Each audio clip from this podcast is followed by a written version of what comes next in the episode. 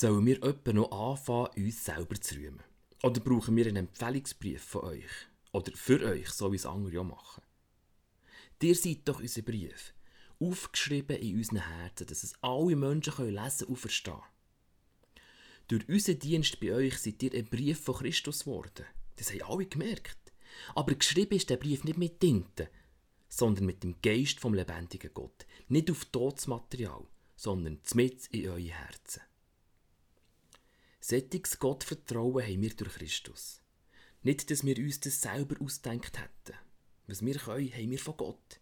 Er hat uns ausgerüstet, Diener vom neuen Bund zu sein. Sein Geist hat es gemacht und nicht der Buchstabe, weil der Buchstabe tötet, aber der Geist macht lebendig. Der Dienst vom Buchstaben, wo in Stein gehauen ist, hat der Tod gebracht. Und gleich hat man schon in diesem Dienst Gottes Herrlichkeit gesehen. Der Mose hat die Herrlichkeit nur eine kurze Zeit auf seinem Gesicht gehabt. Und es hat schon gelangt, dass die Israeliten ihm nicht mehr in die Augen schauen konnten. Wie viel herrlicher muss da der Dienst vom Geist sein?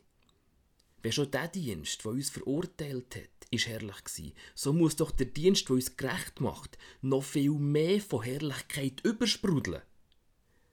Die Herrlichkeit stellt die andere bei weitem in Schatten.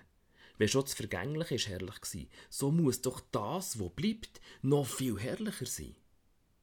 Weil wir so eine Hoffnung haben, sind wir so mutig. Wir machen es nicht wie der Mose.